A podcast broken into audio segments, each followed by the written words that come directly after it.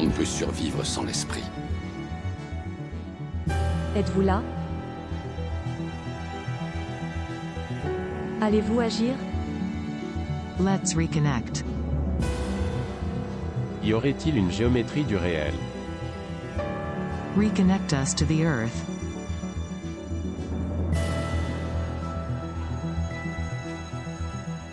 Bienvenue dans Géométrie du réel, le podcast produit par le studio des éditions L'Alchimiste. Alors, bonjour à toutes et tous, euh, je suis très heureux de recevoir à nouveau Valérie Marchand aujourd'hui pour euh, son livre euh, qui sort bientôt, qui sera peut-être même sorti au moment où vous écoutez ce podcast. Donc, le nouveau livre de Valérie Marchand, Plaidoyer pour un système de santé plus humain, euh, donc qui paraît évidemment, euh, enfin non pas évidemment, mais euh, en l'occurrence, je suis éditeur de ce livre, donc aux éditions L'Alchimiste, et donc Valérie, donc est-ce que tu veux bien te présenter brièvement, voilà, à nos lecteurs, à nos, nos auditeurs et auditrices, pardon. Bonjour Lionel, merci beaucoup pour cette invitation. Alors oui, je m'appelle Valérie Marchand et mon premier métier est celui de, pharmacien en officine.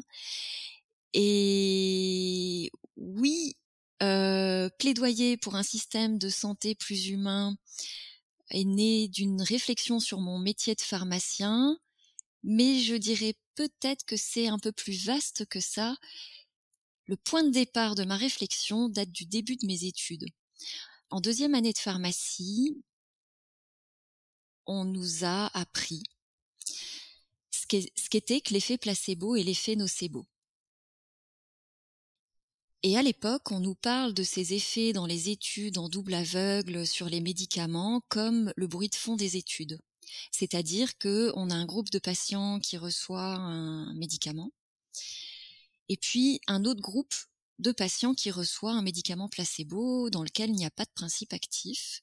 Et dans le groupe placebo, on observe euh, certains phénomènes et on va comparer avec le groupe qui reçoit le médicament et s'il se passe quelque chose de différent, bah on va s'intéresser à ce médicament parce qu'effectivement peut-être euh, il a un effet thérapeutique euh, intéressant.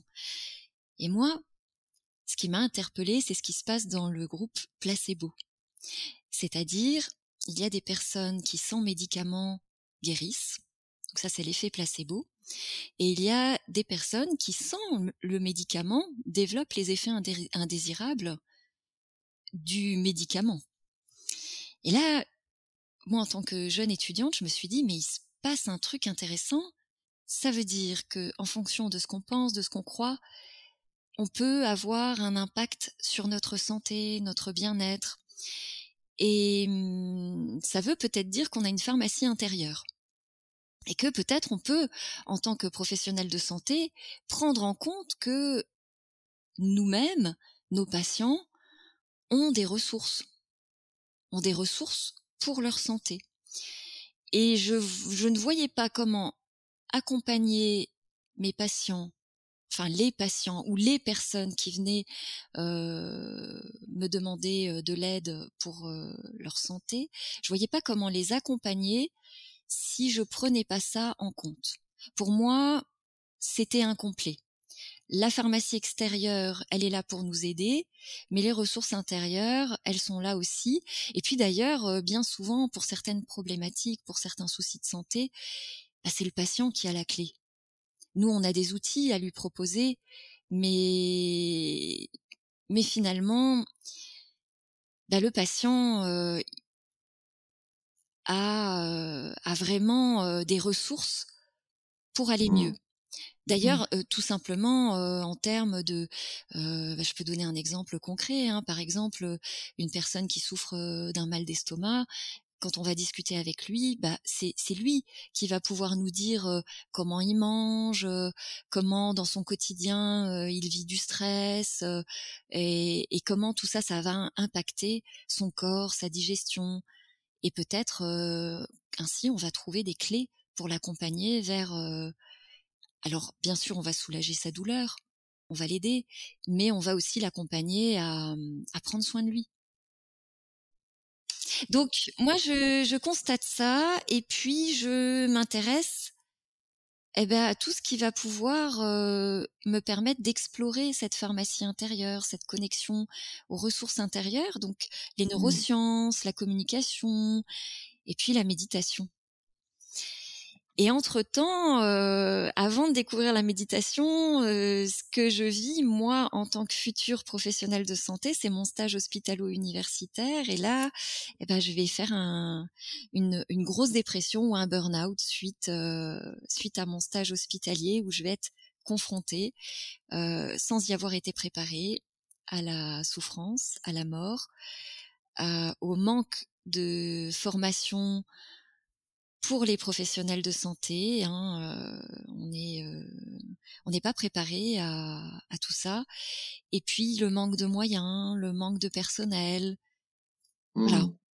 Alors euh, juste euh, pour préciser, quand tu dis euh, on n'est pas formé, parce que bon, là, effectivement, donc pour les auditeurs qui ne savent pas, j'ai moi-même été aide-soignant aux urgences à la Riboisière et à Necker. Euh, ce qui m'a fait vivre et voir un certain nombre de choses, puisqu'aux urgences, il se passe tellement de choses que 24 heures aux urgences, tu as le temps de voir des choses que tu peux voir euh, que en 5 ans quand tu es dans un service de médecine interne, par exemple. Euh, c'est très condensé, c'est parfois même très violent. Euh, et donc euh, tout ça pour dire que euh, je comprends ce que tu veux dire, mais pour nos auditeurs, auditrices et auditeurs, qu'est-ce que tu peux, comment tu peux expliquer le fait que quand tu dis qu'on n'a pas été formé à, à, ce qui se passe, à la souffrance, à l'accompagnement des gens, enfin des mourants, à la façon dont on le vit nous-mêmes en tant que soignants aussi, c'est ça que tu veux dire? Est-ce que tu peux développer euh, rapidement ça? Parce que les gens peut-être ne savent pas Parce que c'est tellement étonnant ce que tu décris dans ton livre que voilà. Euh. Oui, oui, oui, tout à fait. Alors, on sait euh, aujourd'hui, grâce à de nombreuses études, que le fait d'être confronté au quotidien à la souffrance à la douleur et à la mort, c'est un facteur de stress très puissant. D'ailleurs, euh, c'est l'un des plus grands facteurs de stress. Euh, c'est épuisant émotionnellement, physiquement, psychologiquement. Et euh, il existe des solutions pour se préparer à ça. Aujourd'hui, on le sait grâce aux neurosciences, euh, ça s'appelle les compétences psychosociales.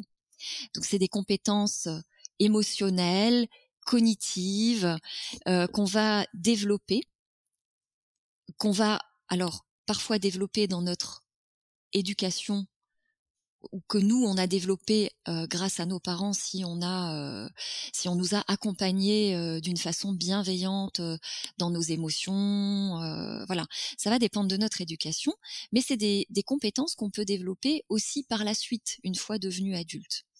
Et ces compétences elles vont nous permettre de nous protéger nous en tant que soignants parce que euh, être face à quelqu'un qui souffre qui a peur qui est en état de vulnérabilité, ben, ça va mmh. solliciter notre, euh, nos, nos, propres émotions, soit de la contagion émotionnelle, soit de l'empathie.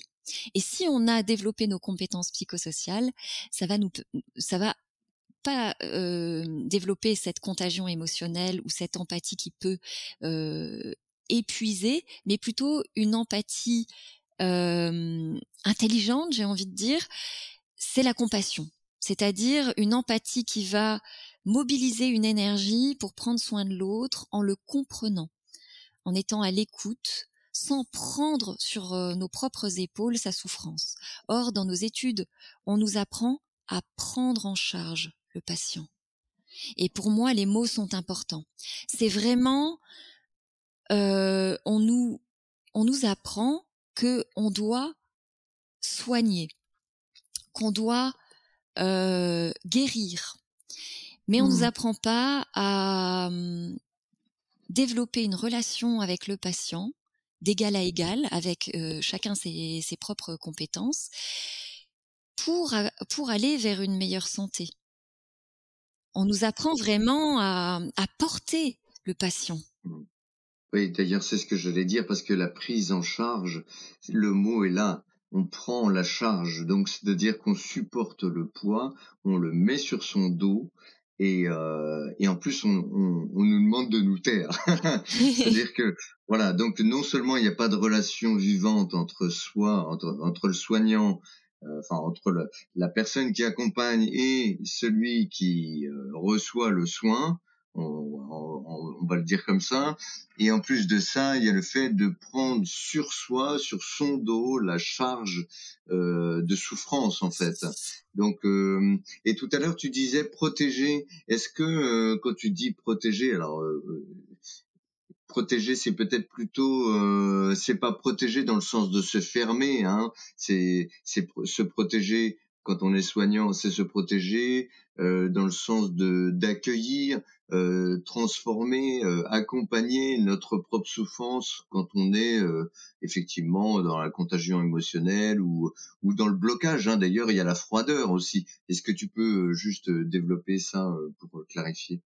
Il y a des gens qui sont, par exemple, très froids, hein, des médecins. Moi, j'en ai vu complètement glacial. Euh, pardon, vas-y, je te laisse. Alors, c'est très intéressant ce que tu dis, effectivement. Et d'ailleurs, ça découle du fait que euh, on nous, ne, ne, nous apprend pas, justement, euh, à développer une posture d'alliance thérapeutique avec le patient. Et effectivement, quand on est directement jeté dans le grand bain sans avoir été préparé, on va développer des stratégies de survie pour alors quand je dis se protéger, c'est se protéger de l'épuisement émotionnel. Et effectivement, quand on n'a pas appris à accueillir les émotions, à prendre soin de soi en situation de soin, eh bien, on va développer des stratégies de secours. Et ces stratégies de secours ne sont pas forcément bonnes pour nous. Euh, et ça va être exactement ce que tu dis, soit l'évitement émotionnel, et là, on va se fermer se couper des émotions et devenir froid. Et d'ailleurs, euh, les professionnels de santé que j'ai interrogés euh, quand j'ai quand j'ai commencé à écrire mon livre me disaient ça, mais on est obligé parce que sinon on tient pas. On est obligé de, de se protéger euh, euh, et puis de pas trop se lier aux patients parce que sinon c'est trop difficile.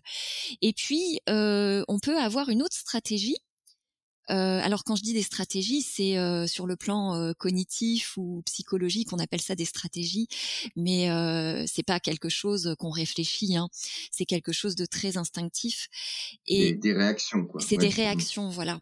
Et donc l'autre l'autre versant qu'on peut observer, c'est au contraire des, des professionnels qui sont hyper empathiques et qui vont s'épuiser émotionnellement qui vont sortir du travail en pleurant parce que ils auront euh, euh, pris trop de charges émotionnelles dans leur journée.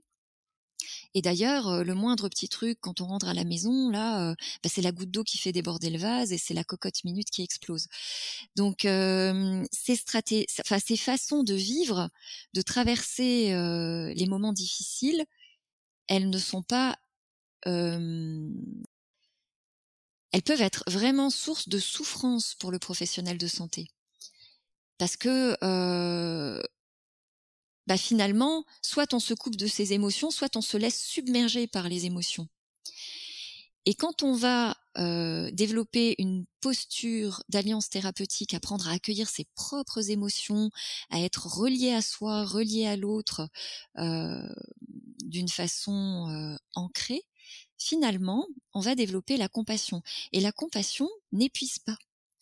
C'est-à-dire qu'on est capable de comprendre ce que ressent l'autre, de, de sentir un, un sentiment chaleureux pour l'autre et de l'accompagner avec bienveillance, avec douceur, avec présence, sans nous prendre en charge euh, l'émotion de l'autre, sans se l'accaparer entre guillemets, c'est pas vraiment se l'accaparer, comment je pourrais dire euh, pour que ce soit plus clair, sans euh, sans euh, la prendre pour soi en fait l'émotion de l'autre. Et ça c'est valable aussi bien quand on est face à quelqu'un qui vit une émotion de de peur ou de tristesse, mais aussi bien face à quelqu'un qui vit une émotion de colère, parce qu'on peut se retrouver face à un patient qui est agressif et quand on est face à un patient agressif, on peut très bien prendre cette agressivité pour nous-mêmes, alors qu'elle ne nous est pas destinée du tout.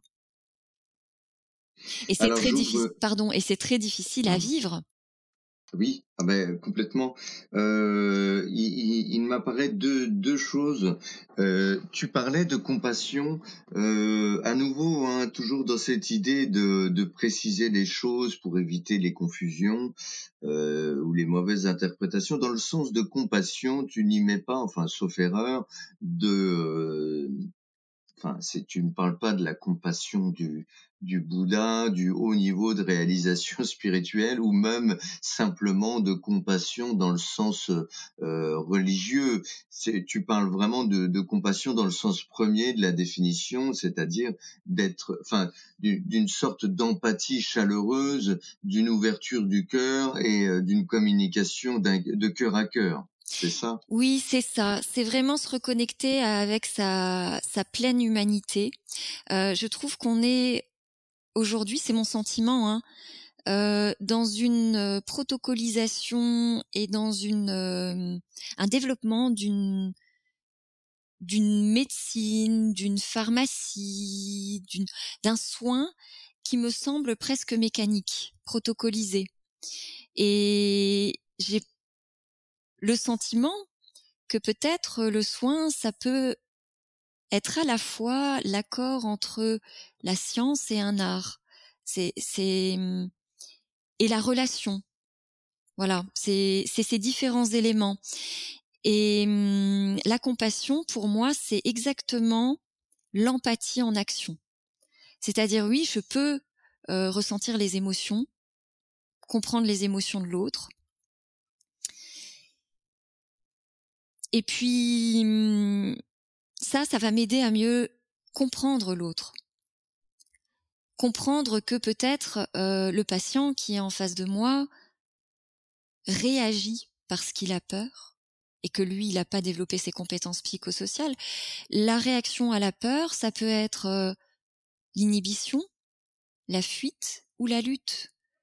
Et dans la lutte, ça peut être l'agressivité, dans la fuite, ça peut être mmh. euh, l'évitement, ne pas ne pas accepter, ne pas reconnaître, ne pas du coup euh, prendre soin de soi, ne pas euh, prendre son traitement. Ça peut être l'inhibition, la sidération, et le patient n'est plus capable d'écouter ce qu'on est en train de lui dire, ses fonctions cognitives sont déconnectées et on est en train de lui annoncer que il a telle maladie, qu'il va devoir suivre tel, tel, tel traitement, mais il est plus là ces fonctions cognitives sont déconnectées. Et là, euh, on voit pourquoi, on comprend pourquoi il y a autant d'échappements thérapeutiques, il y a autant de personnes qui, quand, elles sortent de chez le médecin, ne vont pas chercher leur, leur ordonnance, ou quand elles ont leur traitement à la maison, ne prennent pas leur traitement, tout simplement. Parce que euh, il y a toute cette composante émotionnelle qui n'est pas accueillie, qui, qui n'est pas comprise. En fait, j'ai le sentiment que hum, aujourd'hui, il y a vraiment besoin de relier toutes les dimensions de l'humain dans le soin. Mmh, mmh. On a, moi j'aime bien hein, dire, euh, euh, j'habite près de Nancy, j'ai fait euh, une partie de mes études à Metz, une partie de mes études à Nancy, et on a notre pôle santé qui est à Nancy, avec médecine, euh, pharma, l'école d'infirmière, l'école de kiné, etc. Et puis on a le, les sciences humaines et sociales à Metz, avec tout le pôle psychologique. Et tu vois, ça me donne le sentiment qu'on a la tête à Metz et le corps à Nancy. Et moi, je me dis, mais comment on peut euh, comment on peut redonner du lien dans tout ça? Puisque bien évidemment, tout ce qu'on vit sur le plan émotionnel, tout ce qu'on vit sur le plan psychologique, ça va impacter notre santé. Et tout ce qui va impacter notre santé va avoir un retentissement sur notre psychologie et notre bien-être. Tout ça, c'est lié. Donc pour moi, il y a vraiment besoin de redonner euh, du lien. Alors, euh, c'est très très intéressant ce que ce que tu dis. Donc alors pour euh, repartir un petit peu sur euh, ton livre, donc plaidoyer pour un système de santé plus humain. au départ, tu parles vraiment de ton parcours, tu parles du constat, tu recueilles un certain nombre de témoignages et ce qu'on constate souvent, c'est que finalement le la composante émotionnelle, la composante relationnelle aussi est très très importante. D'ailleurs, on le voit, euh, euh, enfin dans la médecine traditionnelle chinoise, tibétaine ou indienne, la composante humaine, euh, je dirais même énergétique, mais là on va pas trop partir sur le côté spirituel ou énergétique, mais c'est vraiment une composante très très importante euh, dans le dans le soin, dans le rapport à l'autre et évidemment dans cette idée de guérir. Je ferai une petite objection euh, justement pour te, te faire réagir entre guillemets, pour euh, avoir ta ton point de vue, ta réponse peut-être, tes premières solutions. Souvent, ce qu'on constate quand on est soignant, et tu l'as vu toi aussi, tu es parti à un moment donné. Moi, j'ai quitté aussi les hôpitaux parce que je ne pouvais plus gérer exactement ce dont tu parles. J'ai fait aussi, d'une certaine mesure, dans une certaine mesure, une forme de dépression pendant au moins un an, euh, etc. Je suis sorti épuisé de mes années de nuit à Necker, euh, épuisé émotionnellement, et puis c'est quelque chose que je pouvais pas dont, dont je pouvais pas parler à l'extérieur.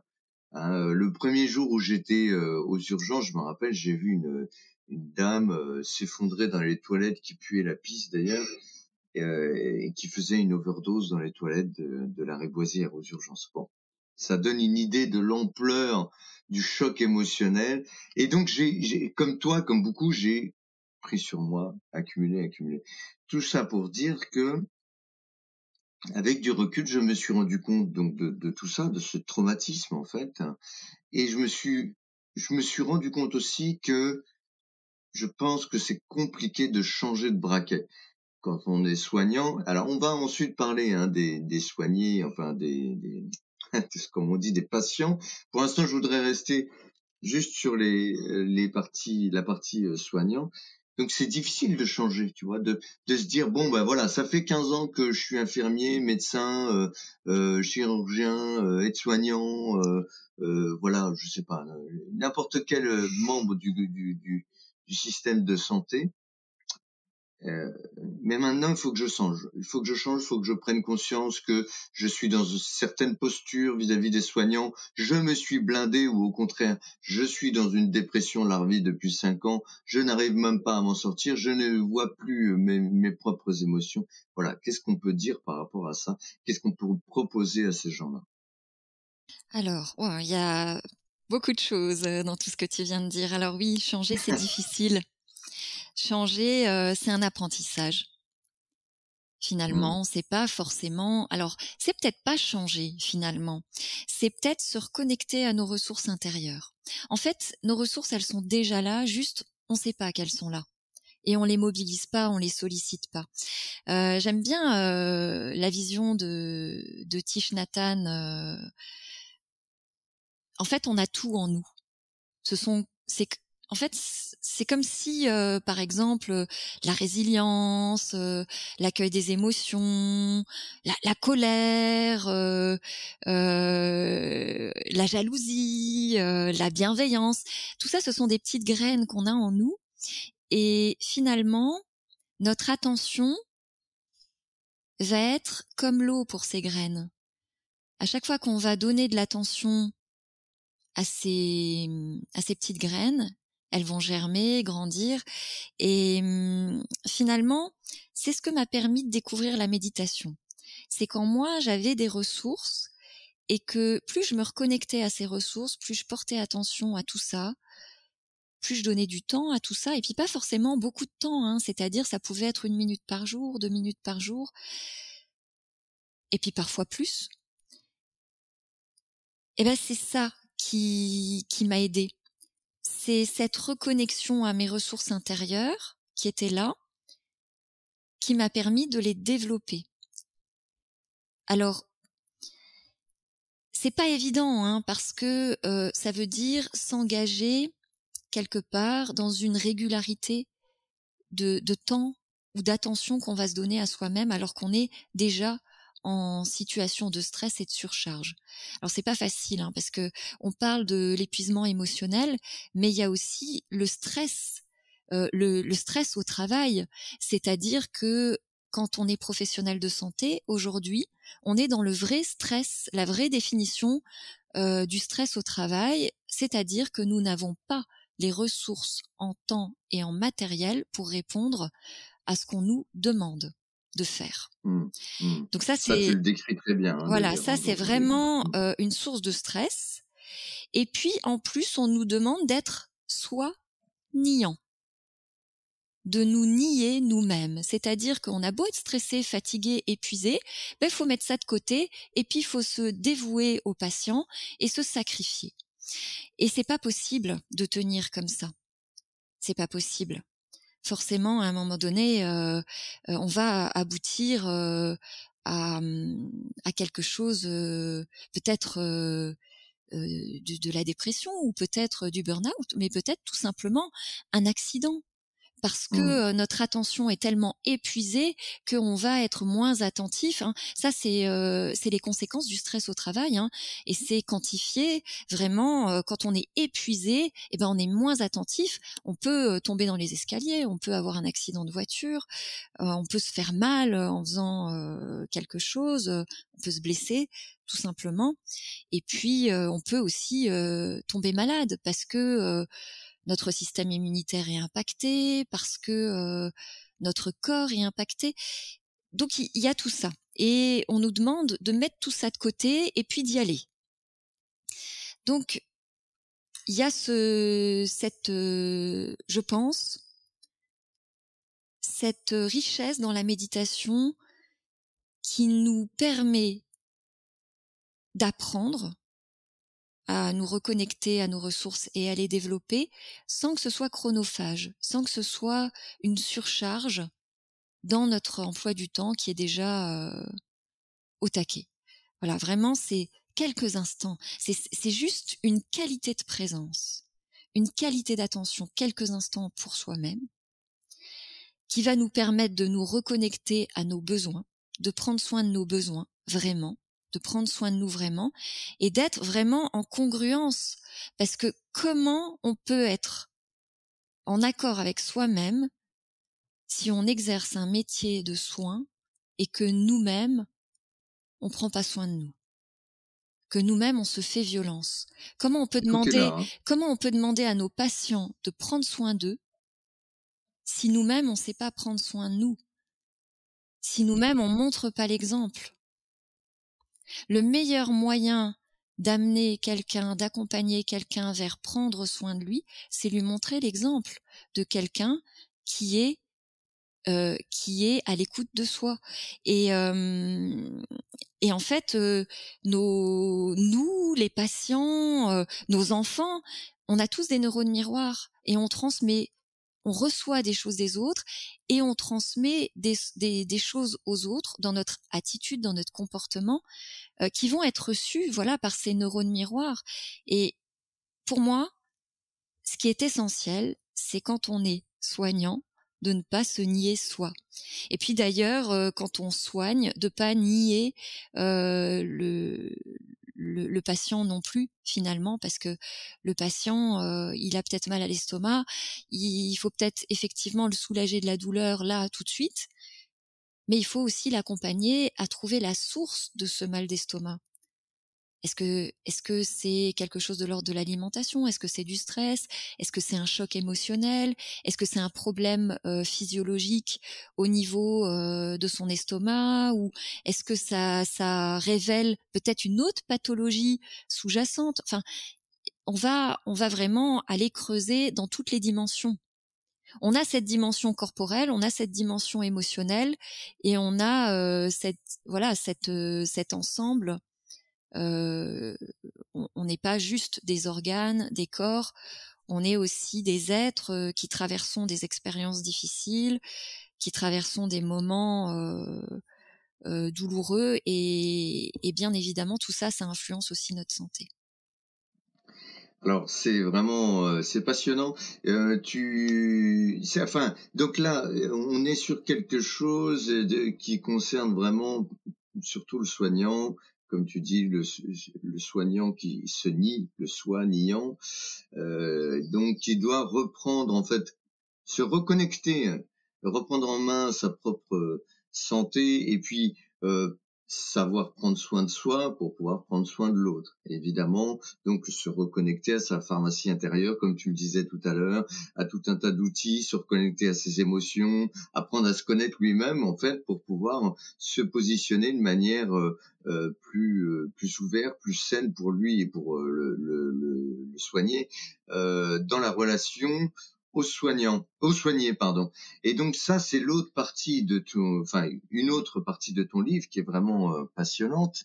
Euh, c'est euh, ce que tu appelles l'alliance thérapeutique et puis la posture du soigné en fait, qui du coup euh, dans ton approche, dans ton livre, ce que tu proposes, c'est euh, qu'il soit pas uniquement un patient qui attend les bras ballants euh, euh qu'on lui donne euh, telle ou telle gélule et qu'il obéisse et surtout qu'il se taise. Hein, voilà.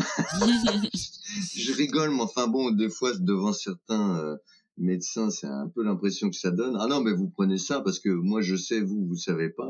Taisez-vous et puis euh, bon, et, mais même si ça va pas, qu'on revient le dire, euh, c'est compliqué d'entendre hein, des fois hein, pour euh, certains du corps médical. Bon, bref, on va on va arrêter là. Mais donc c'est cette idée que finalement il devient aussi acteur. Donc c'est marrant parce que je vais te laisser hein, bien sûr bien sûr développer ça, mais tu proposes aux soignants et aux soignés de redevenir acteurs de cette alliance thérapeutique. Donc on, devient tous les deux conscients, plus conscients. Voilà. Est-ce que tu veux développer cette partie-là Oui. Alors effectivement, il y a déjà notre posture qui est importante. Euh, et ce que tu viens de décrire par rapport à un médecin qui accompagnerait, enfin, qui prendrait en charge, en fait, là, ce que tu viens de décrire, c'est la prise en charge du patient. Eh bien, c'est exactement ce qu'on a appris à faire aux médecins, aux pharmaciens ou à tout autre professionnel de santé, hein, finalement, ou soignants, ou, ou, et accompagnants euh, dans le domaine de la santé. On nous apprend exactement cette posture à ordonner ce que le patient doit faire, à le faire rentrer dans le protocole. C'est hyper violent quelque part, hein, mais c'est ce qu'on apprend. Et en tout cas, on ne nous apprend pas euh, à faire autrement. Euh, alors, c'est à la fois hyper euh, épuisant et, et, stressant parce que c'est une lourde responsabilité. Ça veut dire que si le patient ne guérit pas, si le patient ne prend pas son traitement, si euh, s'il se passe quelque chose d'inattendu, ben en fait, il y a énormément de culpabilité euh, chez le professionnel de santé, il y a énormément de, de déception. Et, puis, il y a un problème d'ancrage aussi, hein, parce que ça c'est important. Euh, quand on est face à des personnes qui sont en souffrance, c'est important d'être ancré aussi. Et puis, le patient, bah finalement, il a l'habitude maintenant d'aller chez, chez la personne qui va s'occuper de sa santé. Et puis c'est comme s'il arrivait euh, assis devant le bureau et qui posait sa problématique sur le bureau. Voilà, docteur. Alors je, garde mon exemple de l'estomac. J'ai mal à l'estomac. Voilà. Euh, je pose ça là. Et puis euh, allez-y, soignez mon estomac. Bah, sauf que effectivement, euh, la réponse, ça va être euh, voilà le comprimé magique qui va nier, qui va nier la douleur, qui va masquer la douleur, et puis on va s'arrêter là, bien souvent. Alors heureusement, il y a des professionnels de santé qui, qui vont creuser, qui vont chercher plus loin, qui vont peut-être euh, avoir un dialogue. Euh, voilà, euh, bien souvent, il y a aussi des professionnels de santé qui, qui parlent, qui échangent, qui écoutent. Mais d'ailleurs, dans ce que dans ce que tu dis, ce qui manque, c'est l'écoute, et on nous apprend pas à écouter vraiment. On nous apprend pas du tout à poser des questions ouverte et à écouter. On nous apprend. Euh, oui. Euh, c'est vraiment très important ce que tu dis parce que, enfin, j'ouvre une parenthèse rapide parce qu'effectivement, euh, on parcellise tout et tu, tu, je pense que tu vas y répondre. Par exemple, quand on dit à un médecin, ah ben, on, on nous a pas appris à, à parler et même à écouter de manière active avec des questions ouvertes. En fait, ce que tu dis déjà, ça renvoie à plein de choses qui sont euh, connexes euh, que le que le médecin, pour prendre que son exemple, va considérer comme accessoires, euh, des choses qui sont en plus, qui ne va pas alors soit avoir le temps de le faire, soit avoir envie d'avoir le temps de le faire. Hein, mmh. Parce que c'est effectivement en 10 minutes de consultation, t'as pas le temps de, de, discuter. Il faudrait 20, 25, 30 minutes, etc. Et donc dans cette idée de parcelliser les choses, il dira bon bah allez voir un psychothérapeute, allez voir un, psychanalyste ou une psychanalyste, hein, évidemment. J'emploie je, au masculin, mais c'est euh, un ou une. Euh, et euh, donc tout est divisé. Hein le médecin va soigner l'estomac, le chirurgien il va couper l'estomac, euh, le psychanalyste il va euh, voilà tronçonner le mental, le psychothérapeute il va s'occuper de ça, euh, le comportementaliste il va s'occuper de ça, et tout est divisé. Qu'est-ce que tu en penses Oui, mais et encore faut-il que le médecin propose peut-être un accompagnement par un, un psychologue ou un psychiatre. Ouais, ouais. Encore faut-il que ce soit que ce soit proposé, mais c'est pas toujours le cas.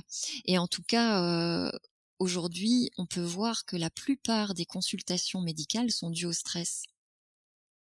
Hein, il y a des études qui ont été faites et qui montrent que je, je, crois que c'est entre 70 et 80% des consultations sont liées au stress. Donc ça veut dire que le professionnel de santé, évidemment, il va aider, il va soulager, mais ça veut dire qu'il est nécessaire d'accompagner le patient à, vivre son stress autrement. Donc là, comme tu le dis, il y a la possibilité d'être accompagné par un psychologue, par exemple. Euh, il y a des, thérapies brèves, il y a des, des techniques euh, de régulation du stress. Mais il y a aussi des ressources intérieures chez le patient, hein, des pratiques qui vont pouvoir l'aider à, rééquilibrer hein, cette charge de stress dans sa vie. Mais c'est pareil, en tant que professionnel de santé, on ne connaît pas tout ça on ne sait pas qu'il existe des pratiques de psychologie qui peuvent aider, qu'il existe, euh, je sais pas moi, de la sophrologie, de l'art thérapie, de la méditation, et que tout ça c'est validé scientifiquement et que ça peut aider les patients vraiment vraiment et que l'effet placebo c'est pas quelque chose de, gênant au contraire c'est quelque chose qu'on peut solliciter vraiment. Quand on connaît les, mécanismes neurologiques de l'effet placebo on peut vraiment l'activer et ça peut être complémentaire au traitement. Et à l'inverse si on a appris des bonnes techniques de communication en tant que professionnel de santé on évite de susciter l'effet nocebo et de générer, d'induire en fait chez le patient des effets indésirables de médicaments qui auraient pu ne pas arriver. On a vraiment, euh, alors moi je dis pas ça pour culpabiliser euh, mes consoeurs, confrères, euh, voilà, c'est pas du tout le but. On n'est pas formé à ça, on ne sait pas, on ne sait pas, et on veut bien faire, voilà. Ce que tu veux dire, c'est que enfin pour poser les mots, dans le, cursus, par exemple, donc toi tu es quand même docteur en pharmacie, tu as fait un certain nombre d'études, dans tout ton cursus, tu n'as pas, vous n'avez, enfin, il ne vous a pas été proposé ces, euh, ces formations-là, même de quelques heures. Alors, en, en, toute objectivité, je pense que j'ai eu une heure de cours là-dessus et que je pense que, par exemple, l'empathie, euh, ben, on nous a donné la définition. Qu'est-ce que c'était que les questions ouvertes? On nous a dit ce que c'était. Euh, donc, ça a dû prendre cinq minutes. Ouais, cinq minutes sur. Ben, sur six ans d'études. Voilà. Finalement, on n'a pas développé ces compétences. Alors moi, j'ai la chance d'être formatrice aujourd'hui et je vois bien la différence entre un enseignement et une formation. Dans une formation, on a des séquences d'apprentissage qui sont très spécifique. C'est-à-dire que chaque séquence d'apprentissage va mener au développement d'une compétence et cette compétence va être vérifiée.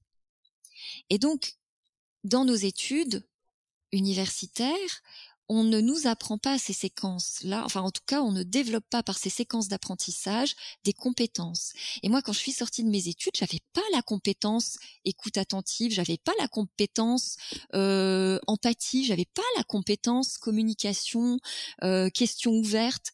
J'ai pas appris à le faire. On m'a dit que ça existait. J'ai eu la définition, mais c'est pas pour ça que je sais le faire. Et c'est la méditation qui m'a appris à faire ça.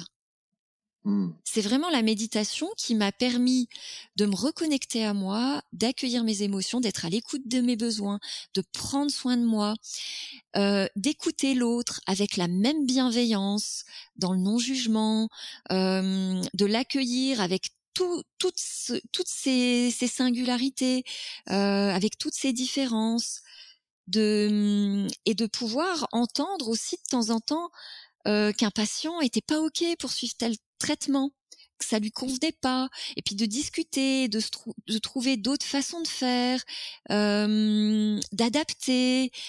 Voilà c'est c'est vraiment euh, c'est vraiment la méditation qui m'a permis de découvrir toutes ces compétences qu'on m'avait pas apprises. Ces compétences humaines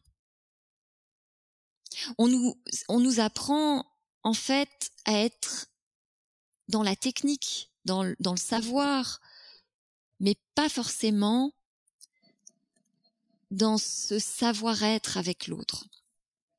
Mmh. Et d'ailleurs, je trouve que, enfin personnellement, c'est un point de vue, hein, mais je trouve qu'il y a plus que l'aspect technique, je, je, dirais presque qu'il y a un espèce d'abattage industriel. Euh, je me rappelle, moi j'ai pas vécu ça euh, à part euh, dans les stages, mais bon, il suffit de l'avoir vu une fois pour comprendre, hein, voilà. Euh, bon, euh, combien on est ce matin hein? Il, est, il est 7h moins 10 dans, le service de médecine interne, euh, je sais pas, n'importe où, en urologie, bref, on s'en fout. et bon, vous êtes combien d'aides-soignants Deux. Combien il y a de chambres? 30. Ok. Qui c'est? On fait la toilette de qui ce matin? Voilà. Et là, tu vois qu'il y a un problème. C'est tout. C'est alors tu en parles aussi très bien. Euh, donc c'est là que en fait il y a un côté presque quasi industriel. Hein, c'est l'histoire de la Ford T, euh, je sais plus c'est 1910 ou je sais pas quoi. Euh, cette idée d'enchaîner des choses, d'enchaîner des actes, euh, des actes médicaux, des, des, des, actes de soins, hein, que ce soit euh, des toilettes, des distributions de repas ou euh, des visites des, des, médecins, tu sais, chambre après chambre. hop, on a à peu près trois quarts d'heure, on a 12 chambres à faire. je sais pas combien ça fait de minutes par chambre sans compter le débriefing entre eux. Euh, voilà, donc il y a une idée d'abattage et de rendement, euh, d'ailleurs qui est une, je pense, une dérive qui a touché l'hôpital depuis 15-20 ans. Hein. donc moi je, suis parti en 2006, je crois. Euh, C'était déjà comme ça. Euh, et, et, et, cette idée de gérer l'hôpital comme une entreprise avec un rendement, avec une obligation de retour, euh, etc. Euh, c'est quelque chose qui, à mon avis, fait, le, fait, fait beaucoup de mal à l'hôpital et, évidemment dans tous les autres secteurs de, de du soin aussi. Qu'est-ce que tu en penses de ça? Oui, alors moi je l'ai vécu, tu vois, mon année à l'hôpital, c'était en 2002. Donc effectivement, c'était déjà comme ça. Il y avait, euh, on n'avait pas le temps, on n'avait pas le, matériel, euh, on n'avait pas les compétences pour faire face à tout ce qu'on nous demandait de faire. Et en même temps, quand tu as euh, euh, 15 toilettes à faire et que tu as pas le temps pour les faire, mais c'est terrible parce que tu te dis que tu dois les faire quand même, que tu peux pas laisser les gens euh, euh, dans la situation où ils sont sans rien faire. C'est c'est terrible de vivre ça. Pourtant, c'est ce que ce qui se passe. Et c'est ce qui se passe. Et là, il y a une, il y a une, une véritable violence, euh, alors qui, qui d'ailleurs finit par rentrer dans le cœur des, des soignants, parce qu'ils vont se nier eux-mêmes, ils vont nier une part de leur humanité. Euh, parce que il y a des gens dont on va pas pouvoir faire la toilette tous les jours. Il y en a qui vont rester dans des couches sales un tout petit peu plus longtemps parce qu'il faut d'abord faire la distribution des repas, parce que on n'attend pas, parce que la visite des médecins est à telle heure, parce qu'ensuite il se passe telle chose. Et donc en fait tout est comprimé et il y a, à mon sens, plus d'humanité là-dedans. Et oui, alors je te laisse reprendre. Alors effectivement, hein, je parle de, de tout ça. Euh dans mon livre euh, et, euh, et de l'aspect euh, gestion des hôpitaux. Mais finalement,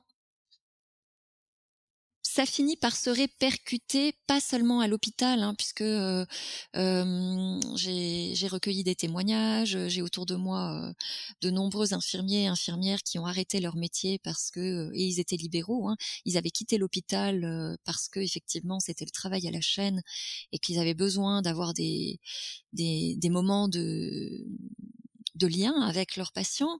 Et puis, avec la tarification à l'acte, ben, c'est devenu de plus en plus compliqué. Et finalement, eh ben, il faut, toujours en faire plus. Il y a une surcharge administrative. Et puis, c'est pas, pas évident de d'exercer aussi en milieu libéral. Moi, quand j'ai fait cette expérience à l'hôpital, j'étais en train de passer mon concours de l'internat et je me suis arrêtée en cours de route parce qu'effectivement, je me suis dit mais cette façon d'exercer me convient pas. Alors en plus, pendant mon année hospitalo-universitaire, il se trouve que le service de soins palliatifs était surchargé et qu'on accueillait quelques personnes qui étaient en fin de vie en, service de dermatologie. Et bah, les personnes du service n'étaient pas formées pour ça. Et on avait des personnes qui se retrouvaient en fin de vie toutes seules, isolées. Et je pouvais pas. je pouvais pas. Euh, je pouvais pas ne pas ne pas proposer quelque chose. Et donc j'ai eu la chance de pouvoir échanger avec une de mes enseignantes, Marie-France Pochon, qui faisait de l'accompagnement de fin de vie et qui m'a accompagnée dans cette situation. Et pendant mon stage, euh, bah, j'allais euh, dans les chambres. Je restais dans les chambres euh, des personnes après la visite, quand le groupe partait. Et puis, je passais un peu de temps voilà, je donnais un peu de temps, un peu d'attention, un peu de présence à ces personnes. Et, mmh, et je me suis vraiment rendu compte à ce moment-là que je ne pouvais pas exercer mon métier si il n'y avait pas cette part de présence à l'autre. Mmh, mmh. Et j'ai décidé donc d'arrêter mon concours de l'internat et de me diriger vers la pharmacie d'officine. Et, mmh, et j'ai eu la chance d'exercer euh, pendant dix ans dans une pharmacie où j'étais avec euh, des collègues extraordinaires et où notre notre titulaire de pharmacie nous permettait d'exercer vraiment avec cœur et on a, pendant dix ans, on avait un cabinet infirmier, on avait un médecin avec lesquels on, collaborait pour accompagner des, des, fins de vie à domicile. Et ça, ça se passait vraiment d'une façon complètement différente. Alors, il y avait petit à petit ce manque de temps, ce manque de matériel, ce manque de moyens qui se développait aussi. Mais on pouvait prendre le temps et ça changeait tout. Alors bien évidemment, hein, on prenait pas non plus exagérément euh, notre temps, mais on savait que de temps en temps, on pouvait passer un peu de temps. Voilà, une personne qui qui nous disait ah bah restez juste cinq minutes de plus, je vous fais un petit café. Euh, ou une personne qui nous racontait quelque chose et puis on prenait juste cinq minutes pour l'écouter, euh, un petit service rendu, quelqu'un qui se sentait pas bien, on le raccompagnait chez lui. Eh ben simplement d'avoir ces quelques minutes pour prendre soin des personnes autrement que corporellement, eh ben ça changeait tout. Ça changeait tout pour moi et à ce moment-là, je me suis pas épuisée. Je sortais de mon travail, j'étais heureuse. Tout ce que tu dis, c'est, enfin, d'ailleurs, c'est le titre du, du livre, hein, pour un système de santé plus humain. En fait, quand je t'écoute, je me dis, mais c'est, c'est redevenir vraiment plus humain. Oui. Euh, revenir au, cœur et à la relation. En t'écoutant parler, ça, je sais pas pourquoi, j'ai un souvenir qui est remonté de quand j'étais, euh, je devais pas être bien vieux parce qu'on était encore à Sevran.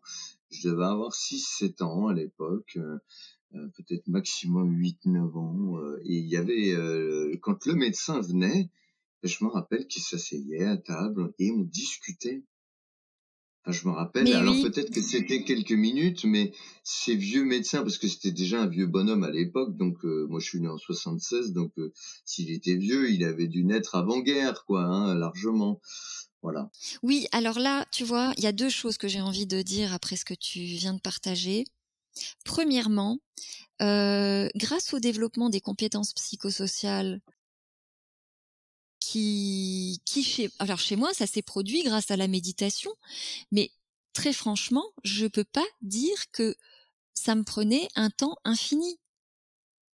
C'est la façon dont j'étais avec les patients qui changeait. Alors, c'était parfois quelques secondes qui suffisaient à être euh, à l'écoute, à entendre quelque chose, à poser une question. C'est pas forcément quelque chose de très long. Et ensuite, on a presque l'impression qu'on devrait travailler comme des machines, mais on a un cœur. On n'est pas des machines. On a le droit d'être fatigué, on a le droit euh, de s'attacher à nos patients, on a le droit d'être touché par eux, euh, mais moi, ça m'est arrivé euh, quand je faisais de l'accompagnement euh, en ville, ça m'est arrivé d'être touchée par la mort de quelqu'un, par la maladie de quelqu'un, d'avoir de l'émotion. Mais ça m'empêchait pas d'être une bonne professionnelle de santé. Au contraire, j'étais plus connectée aux besoins de la personne et, et parfois je me rendais compte que la personne, elle avait juste besoin d'un regard, euh, que je pose ma main sur la sienne. d'un contact. Que je lui fasse un sourire. Ou que je prenne un instant juste pour être là. Mmh. Mais je me rappelle que dans l'équipe, enfin ça dépendait des équipes, mais moi j'ai eu des équipes où effectivement c'était euh, euh, pas mal vu, mais complètement incompris à partir du moment où tu faisais des choses qui étaient comme comme on pourrait dire là humaines c'est-à-dire toucher euh, le bras euh, parce que la personne vient de souffrir, parce que tu lui mets une perf sur le pied, parce que ses veines sont, euh, tu vois, elles sont enfin trop fines, elles roulent, ou, tu vois ce genre de choses là. et c'est pas forcément compris dans l'équipe. Et, et ce que tu dis, alors, et d'ailleurs, faudrait voir, mais enfin, tu en parles dans tout toute la fin du livre, euh, tu donnes des outils. Tu, d'ailleurs, tu proposes aussi euh, une, euh, une, série de pas de podcasts de de méditation, oui, qu'on peut retrouver d'audio qu'on peut retrouver gratuitement donc voilà sur l'application Présence qui s'écrit Prézen P R E Z E N S si je me trompe pas hein, c'est ça? c'est ça voilà. Et euh, donc euh, dont on peut voir le, le flash code aussi euh, dans le dans le livre. donc voilà, tu, tu donnes plein d'outils hein, justement pour rebondir et pour aller dans cette dimension plus humaine. Oui. Et d'ailleurs, je peux donner deux exemples. Le troisième jour de mon stage hospitalo-universitaire, j'ai assisté pour la première fois de ma vie à la mort de quelqu'un. On était 15 internes externes dans la chambre, médecins, euh, chefs de service. Et on a assisté à la mort d'une femme sans que personne ne fasse quoi que ce soit pour elle. C'est-à-dire qu'elle était seule au milieu de 15 personnes, personne ne la regardait, personne ne lui parlait, personne ne lui a pris la main, personne, rien. Elle est morte comme ça, seule au milieu de 15 personnes. Moi, j'ai trouvé ça extrêmement inhumain. J'étais tout au fond de la pièce, je pouvais rien faire. Et, euh, et j'avais qu'une envie, c'était euh, juste de pouvoir euh, la regarder et lui prendre la main. Et euh, voilà, moi pour moi ça c'est un exemple d'inhumanité. Mais mais c'est aussi quelque chose qu'on nous apprend pas à faire. Pourtant c'est c'est pas grand chose, hein. Ça prend pas plus de temps. Mmh. Mmh. Et si on est bien ancré, c'est c'est c'est quelque chose qui est satisfaisant pour nous dans le sens où ben au sortir de la chambre, on est, on, on est au moins conscient d'avoir pu apporter quelque chose à cette personne. Qu'est-ce que, qu'est-ce que tu entends par ancrer Excuse-moi, je te coupe parce que des gens. Ah bah ça demande, ça demande, oui, euh, un ancrage, une stabilisation, euh, pour nous, un enracinement pour euh, quand on quand on est face à ce genre de situation ben il y a quelque chose qui peut se travailler avec la méditation dans la posture pour traverser ça en étant à la fois voilà euh, physiquement, mmh. émotionnellement, psychologiquement. La méditation, elle va nous aider à avoir une posture qui va nous aider à traverser tout ça sans mmh, mmh. Euh, en être euh, euh, sans en ressortir détruit. Au contraire, en en sortant euh, comblé d'avoir pu prendre mmh. vraiment soin de la personne. Et je peux mmh même te donner un autre exemple, et là c'est en tant que maman. Moi j'ai accompagné mon fils aux, urgences euh, il y a quelques jours suite à une agression euh, à l'école. Donc il a été euh, agressé physiquement. Et il était très impacté psychologiquement. On a été aux urgences pédiatriques. Plusieurs fois, j'ai signalé qu'il avait été très choqué psychologiquement. Et à aucun moment, il y a eu mmh. le moins. C'est les urgences pédiatriques, hein, donc on est quand même face à des enfants vulnérables. Et ben à aucun moment ça a été pris en compte le fait que l'enfant a été mmh. agressé et qu'il y mmh. avait un impact psychologique. À aucun moment on lui a demandé comment tu vas? Et, et ça prend pas longtemps. Hein. Comment tu vas? Bah ça va pas fort. voilà ce que je ressens. voilà. C'est c'est juste quelques mots qui vont permettre de mettre des mots sur ce qu'on ressent et qui vont aider. Et peut-être tout simplement de proposer d'aller en consultation psy, d'avoir un soutien, de euh, voilà quelque chose qui peut aider. Hein. Donc bien évidemment, euh, quand on est sensible à tout ça, on va le faire pour son enfant. Mais on ne sait pas quand on est parent, nous, on est aussi vulnérable quand on emmène son enfant aux urgences. On n'est pas forcément conscient qu'il y a des ressources aussi pour accompagner l'enfant sur le plan psychologique. Donc, si on nous le dit pas, bah, bah, souvent on le fait pas.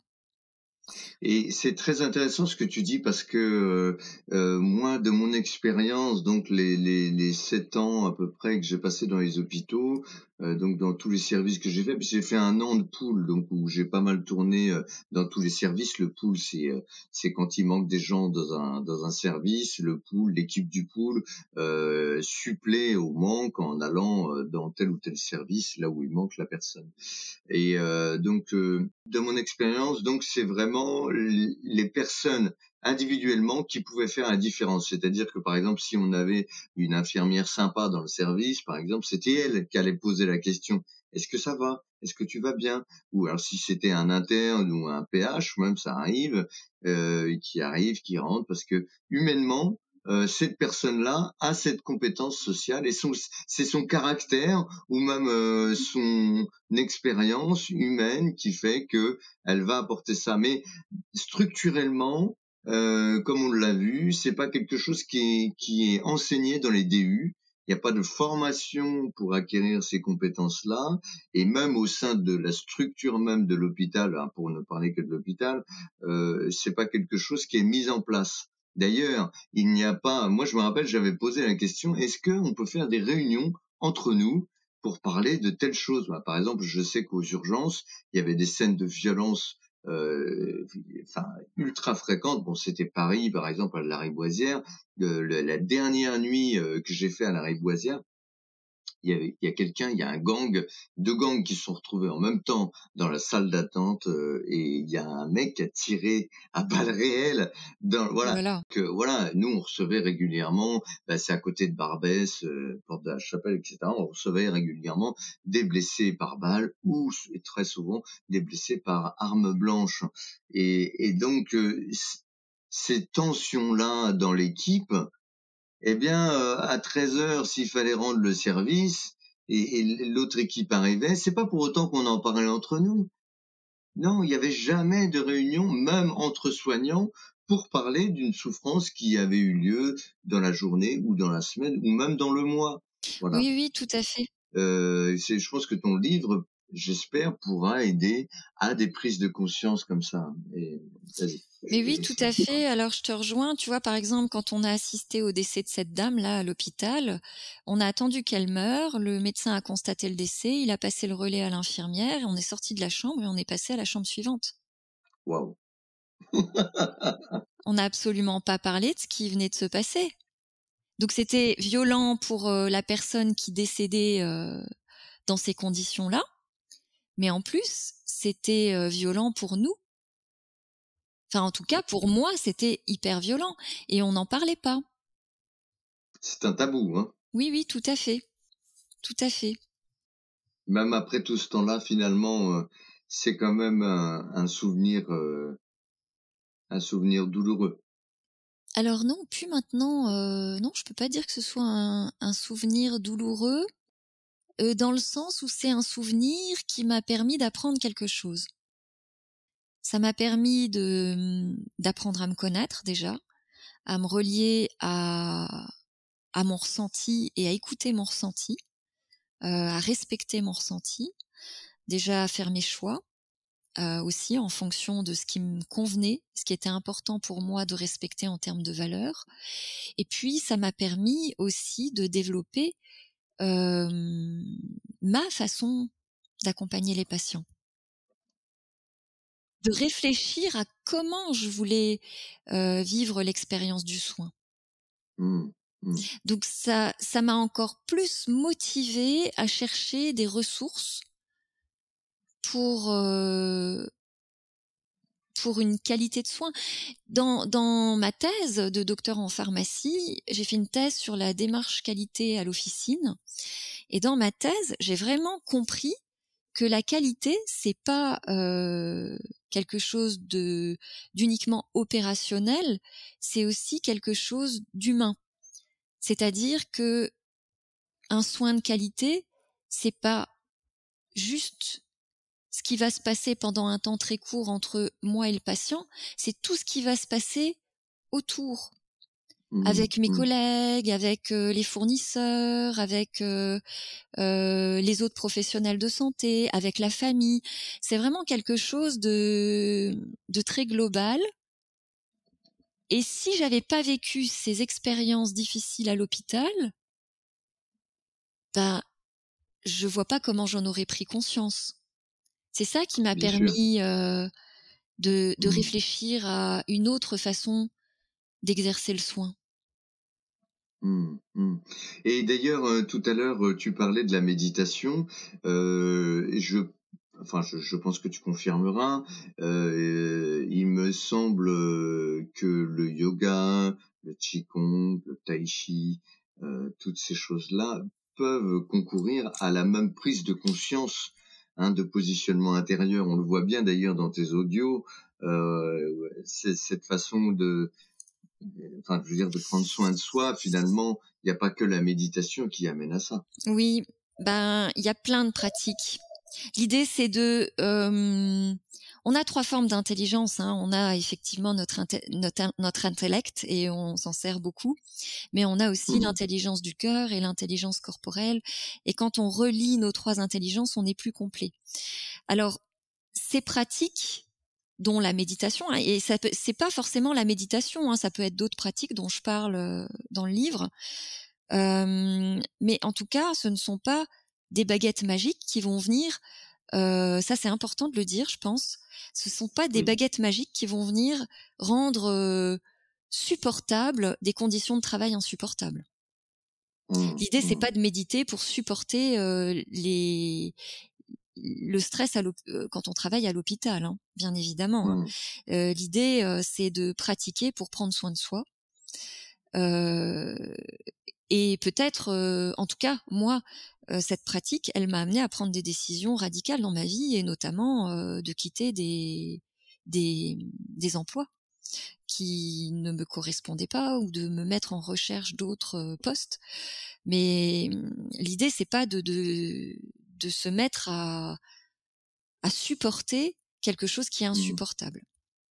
Mmh. Et oui, hyper important ça. et Mmh, oui, mmh. effectivement, il n'y a pas que la méditation, il y a plein d'autres pratiques qui peuvent aider. Et je pense que c'est vraiment ce retour au corps qui aide à l'ancrage, à cet enracinement. On oublie que nos dimensions, nos trois dimensions sont liées. Notre corps, notre émotionnel et notre mental sont liés et s'influencent mutuellement. Et quand on apprend à se poser physiquement, à ancrer son corps physiquement, eh ben, ça, ça, hum, ça développe quelque chose aussi dans notre émotionnel et dans notre mental. Et, hum, et ça nous rend à la fois plus forts et plus capables d'accueillir notre vulnérabilité. C'est-à-dire Mmh, qu'on peut être un soignant fort et soutenant pour le patient, mais on peut aussi être sensible à sa souffrance et être chaleureux avec lui. Et c'est pas un mmh, signe de, faiblesse. mmh. C'est hum, c'est vraiment euh, bah, notre part de de- d'humanité et on peut avoir des moments où c'est dur ou et, et prendre soin de soi c'est aussi accueillir que des fois c'est c'est lourd là cette journée elle est pas facile ce moment là il est pas facile ben c'est ok on n'est pas des Mmh. des, su- des super héros on est des êtres humains C'est cette capacité donc de prendre conscience de ce qui se passe en soi et, et de se dire que c'est c'est aussi la capacité de, de reconnaître ses propres limites, oui. euh, euh, ses propres ressources, se dire bon bah là aujourd'hui euh, je suis complètement euh, fatigué, euh, il est temps que je me repose euh, ou euh, voilà c'est c'est cette capacité d'écoute intérieure qui permet d'être disponible de, la- de, de dans une posture juste euh, par rapport à l'extérieur. mais oui tout à fait tout à fait Ça sera peut-être le mot de la fin, Valérie, parce que je vois déjà qu'on est à 1h10. Est-ce que tu veux, euh, ben, je sais pas, moi, dire une dernière chose? Est-ce qu'il y a une dernière chose qui te semble importante à transmettre? oui alors j'ai envie de terminer avec une citation de Simone Veil Ah, Alors, la méditation, c'est quoi? Alors, je vais dé- déjà dire un mot avant de la citer. La méditation, c'est une pratique attentionnelle. hein. On va mobiliser notre attention d'une certaine façon. Et, hum, finalement, on a beaucoup parlé d'attention hein, tout, tout au long de notre entretien là, euh, l'écoute, euh, la présence à l'autre. euh. Et Simone Veil a dit ceci l'attention est la forme la plus rare et la plus pure de générosité.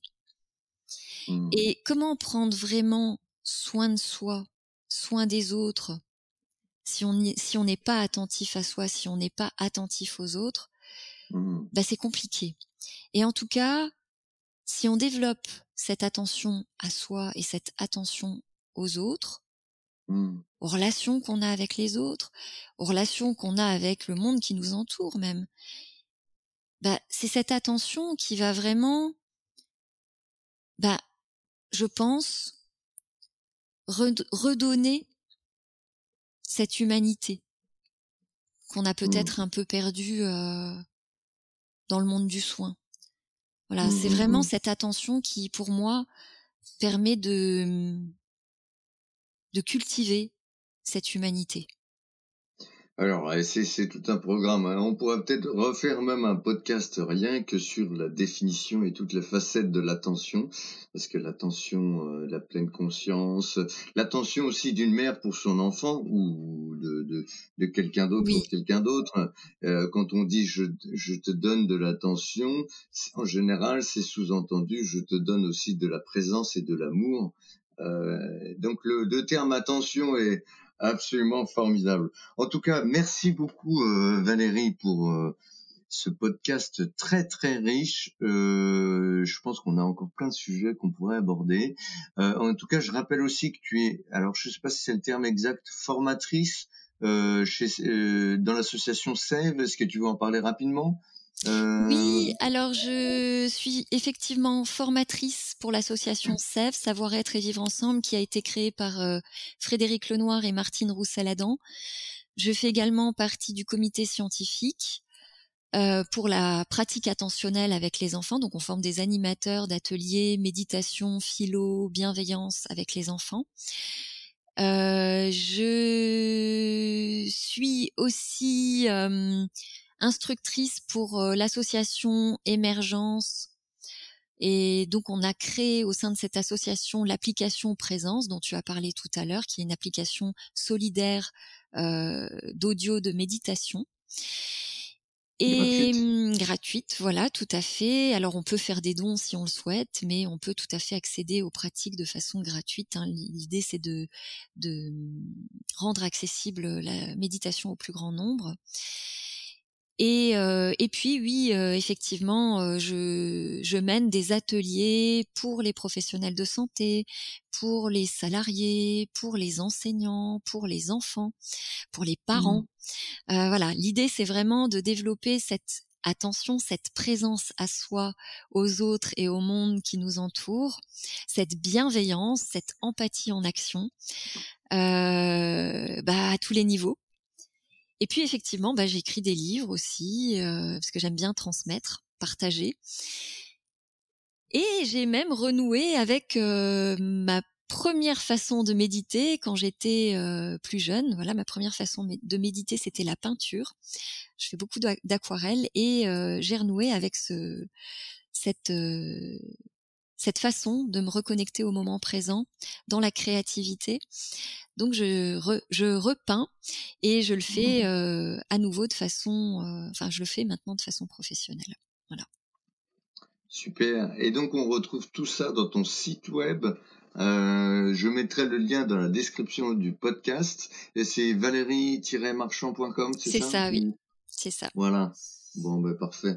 Écoute, merci beaucoup Valérie. Euh, donc, euh, plaidoyer pour un système de santé plus humain, euh, soigné sans se nier soi, sort bientôt, euh, le 31 mai. Alors, euh, peut-être que le podcast sera diffusé après, ou si vous l'écoutez, ben, même plusieurs mois plus tard, eh ben, n'hésitez pas. préface d'Ilios Kotsu, d'ailleurs, qu'on salue au passage, qu'on remercie chaleureusement. Merci, oui. Bon allez, je t'embrasse et puis je te dis à très bientôt Valérie. Merci Lionel, à bientôt. Allez, salut.